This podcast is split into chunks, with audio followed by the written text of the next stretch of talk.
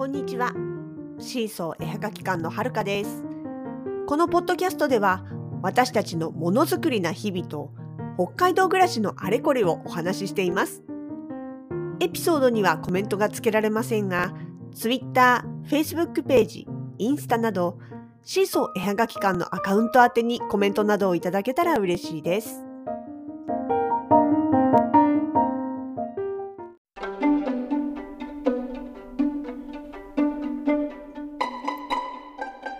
前からあったら便利よね。そうね。でも2階で作業してることが多いのに1階のリビングでテレビ見る暇あるかななんて言って先延ばしになっていた Fire Stick TV。なんかつい先日やっぱり買おうかっていう話で、えー、買いました。まああのねあればやっぱり便利よね。あの私はるかのものづくり作業スペースは1階にありますのであの今までまあ自分のねスマホでちまちま見ていた作業 BGM 代わりの YouTube とかねあと私のスマホじゃ見られなかった Amazon プライムとかねそうアマプラねあのアカウントが私じゃないんですよほのかさんなんで私の方のスマホとか私の方のパソコンのアカウントだとまあ見れないこと、あ、パソコンは見れるのか、パソコン見れるんだけど、スマホの方とかはちょっとね、そこまでやってなかったんで、見れなかったっていうのもあってね。その辺とかがもう見れるし流しておけるのがやっぱ便利ですよね。あればね。分かってます。あれば便利なんですよ。だから売れるんです。いや、ほんと。そうでもね、便利といえばね、あれですよ。やっぱ音声認識ね。あの、検索をね、あの、Fire Stick TV のなリモコンだけでやるのはめんどくさいわけですよ。結局本当にあのテレビのリモコンよりもシンプルな感じの短いぼっこが棒型ですからあのなんていうんですかね文字一応文字も入力できるけどそのキーボードとかじゃなくってこうカーソルを動かしてって文字を選択してみたいなそういう感じだからねそういう不便だからやっぱもうねここはもうあれですよ音声認識音声検索をするわけですよね。アレクサアマプラのシンデレラを探してみたいな。またこれがね本当にあの音声入力の精度ってすごい上がりましたよねって改めて思いました。そううちのね車についてるナビがもうそれでも123年前発売で言ったら多分もうちょっと前だと思うのでねだからそれでもやっぱり案内中止とかそういうコマンドのメッセージ決まっ決められたコマンドメッセージを入れても聞き取ってくれなかったりとかするんですよね。それがね今あそうそうそうで でもさほらそういう話するとえだって今ほらスマホとか家電とか iPad とかの音声認識みんなとっくにこのレベルじゃんって言われそうな気がするんですけどあの私普段スマホとかの音声認識使わないんですよ。iPad はもうそもそも普段あんまり使ってないですしね。だから音声認識やるとしたらあのスマホなんですけどね。うんまあ、メールとかも、うん、それで文章打てたりするのは分かってる し使ったこともありますよ。あるんだけどねあのねあんまり使わないんですよ。っていうのはほらスマホって自宅以外の場所で使うこと多いじゃないですか。でまあねあの音声じゃなくて必ず文字入力でねあの検索するんですけど前にやっぱ友達にね「えなんで使わないの音声認識やればいいじゃん」って笑われたことあるんですよね。使い方わかんないの？ぐらいな。いやいや、そんなことはないんですよ。その前から iPad で使ってるから、使い方わかんないわけじゃないんだけど、なんかね、あの、あんま好きじゃないんですよ。あの、人前でね、音声入力するって。要は、音だから周りに聞こえるじゃないですか。なんか自分の思考をね、読まれてるみたいなというか、こう、うん、せなんていうのかな、周りに知らしめてるみたいなっていうかね、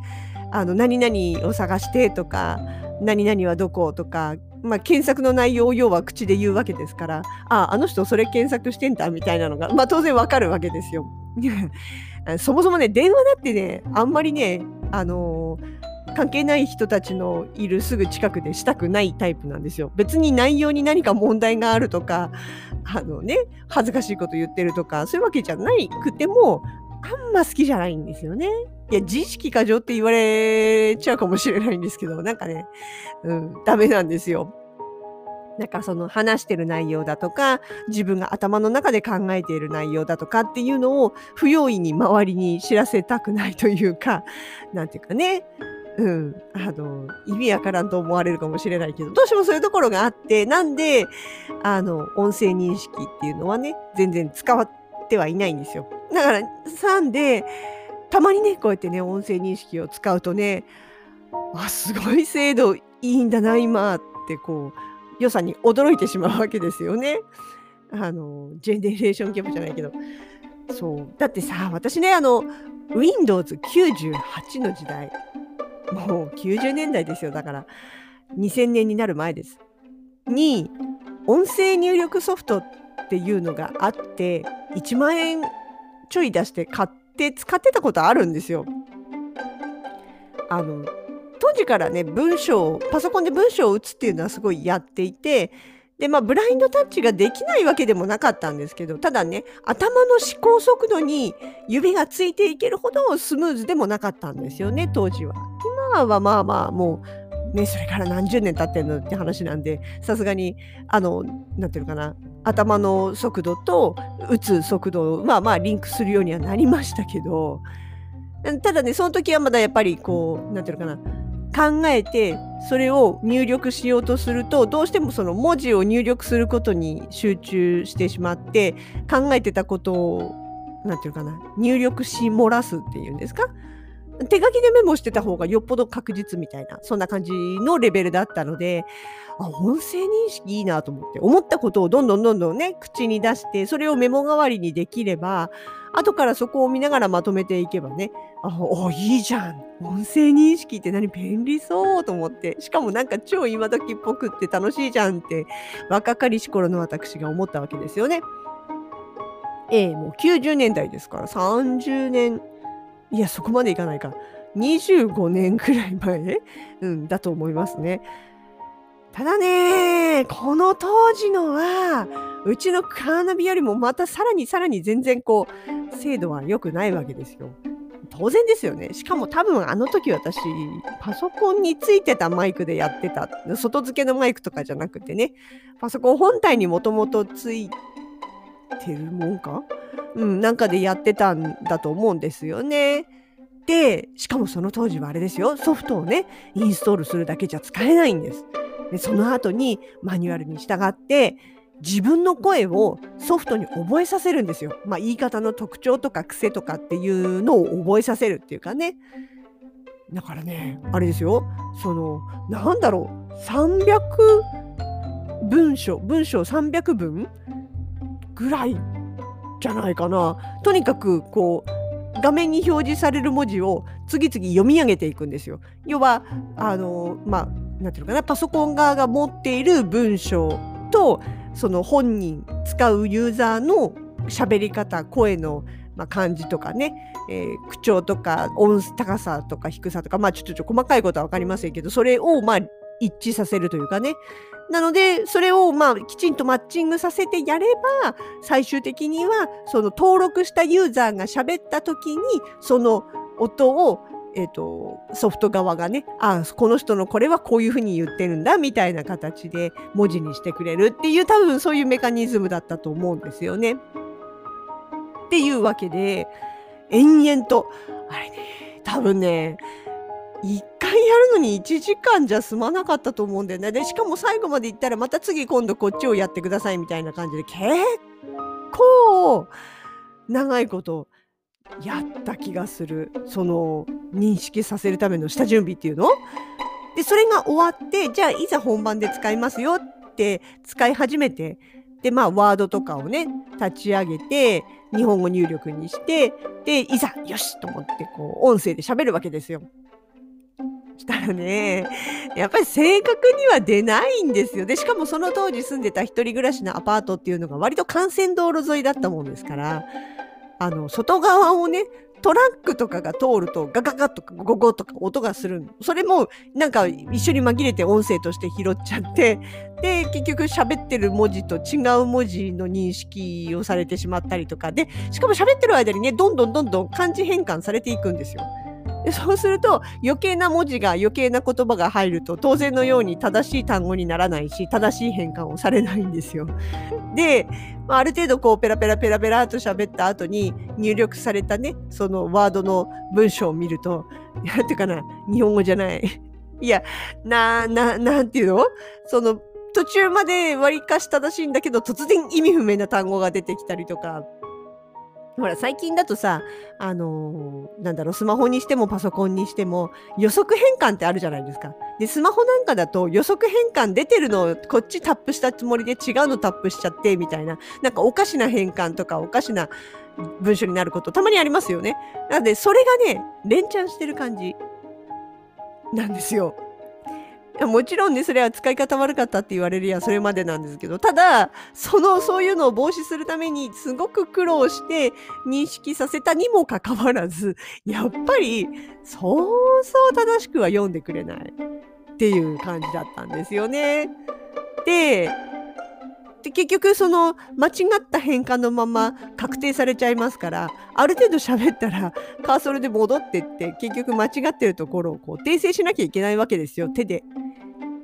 でするとこうやっぱ見逃しが出るわけですよね。あの漢字の変換だけじゃなくて手におはだったりとかあと句読点ね丸とか点とかって言ったのかなでもそうほらつらつら文章やったら見づらいからやっぱこうね適度に句読点とか鍵括弧とか入れたいけどそれが思い通りに入らなくて結局手入力しなきゃいけないっていうね。そうするとなんかこうなんていうのかえって時間かかるっていうかまどろっこしいっていうかあーちょっとなんかこううん欲しかったレベルにはなってないなっていうのが当時の感想です。いや今思えばまあその当時ならそんなもんでしょうとは思いますけれどもねっていう状況だったわけですよ。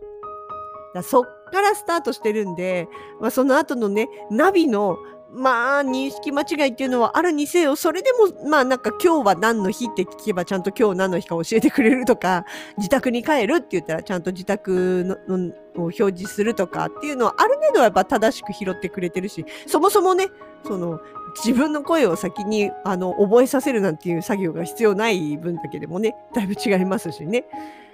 で、まあ、車のナビでさえ、おお、便利になったな、あだいぶ認識力上がったんだな、なんて、こう、ちょっとね、おばさん臭く上から目線で思ってたわけなんですが、まあ、昨今のね、このスマホだったりとか、ついには Fire Stick TV、要はまあ、こう、あれですよ、家電、家電ですよね。そういうものの音声認識ですら、はあ、ここまで感度というか精度というかね。だって結構適当な言い方するんですよ、こっちだってさ、それこそ。で、あの、昔みたいに、アマプラの、あ、違う、アマゾンプライムでシンデレラが見たいなんて、そんな、こう、一個一個きっちり発音するとか、機械的な言い方をするとかじゃなくって、もうすんごい適当に、アマプラでシンデレラとか こんな感じで言っちゃうんですよ。いや、滑舌だって別にいいわけじゃないし、そもそもアマプラって略すかっていうね、のもあるし、いや、でもちゃんとね、略してもやっぱり認識しますね。さすがですね。そう。っていうのもあってねそんな適当なしかも別にこっちからね私の声はこれですよって教えたわけでもないのにいきなりちゃんとわかるんだねアレクサ偉いねみたいな感じですよね。うんなんつうかこう何？今時そういうこと言うか？っていうぐらい古臭い発言してますけどだってしょうがないじゃん。そうまあね、そうそう。そしてね、その Firestick TV 何を他に検索しているかと言いますとね、えまあ、検索するまでもなく、あっという間に子供に取られましたよね。子供もね、うち前からずっと YouTube をテレビの画面で見たいとかって言ってて、もうこれまでは結局それ Firestick TV ないから、ノートパソコン持ってきて、ケーブルつないで、みたいな感じでね、やらないと見れなかったんですよ。そうするとやっぱめんどくさいし、そう簡単にできないし、その子供が自分でやれないというか、まあ、あの、ほのかさんが教えたがらないというか、のもあったんで、見れなかった。まあ、実質的にほぼ見れなかったんですよね。なんだけど、まあそれがね、それこそ本当だあのボタン一つ、音声一つでできるようになって便利になったんで、まあ、好きなね、推しの2.5次元アイドルのチャンネルひたすら見てましたよ。歌ってましたよ。私の作業してる横でずっと歌ってましたよ。いや、まあ、いつものことなんですけど。ね。で、そのうちね、あの、じゃあいいよ、ママの好きなの聞かせてあげる、どれがいいとかって言われてもね、いや、あの、そもそも何があるか分かりませんがなっていう状態です。それでもね、もうね、あの、うちの子供がね、繰り返しスマホで流したり、鼻歌歌ったりしてますからね、まあ、だいぶ私も嫌顔にも覚えてはおりますが、まあ、音楽嫌いじゃないからね、別にあの、ジャンル問わず、あの、聞くんで、まあまあ、聞き慣れてしまえばというか、聞いていればそれはそれでそれなりに面白いよねとは思うんですけどね。まあまあ、でも、どれがいいって言われて、どれって言えるほどマニアではない。ねえ。あ、でもね、そうそう、子供に取られてばっかりでもなく、私の見たいものもちゃんと見ました。そう、先日ね、あの、ロジーズハーバリウムのロジさんが教えてくれた、それこそ、さっきから何回も言ってる、アマプラ限定の映画のシンデレラ。見ました。ミュージカル映画ですね。面白かったです。ついついね、作業しながらの BGM 代わりにと思って、まあ、シンデレラだからで、だいたいストーリーもわかるし、と思って、まあ、BG 代わりにつけとくつもりだったんだけど、やっぱりあの、歌とかね、踊りとかね、入ってきちゃうとついついこう見入って手が止まってしまうという、まあ、まあ、あるあるな感じでございました。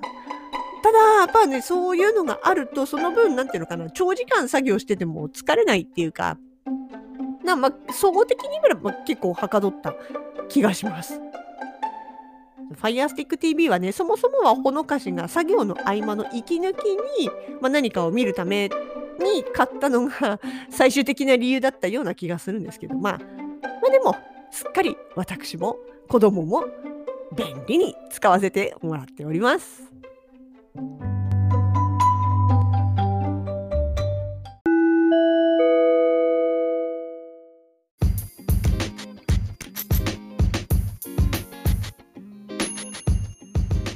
シーソー絵はがき館直近のイベント出店情報です。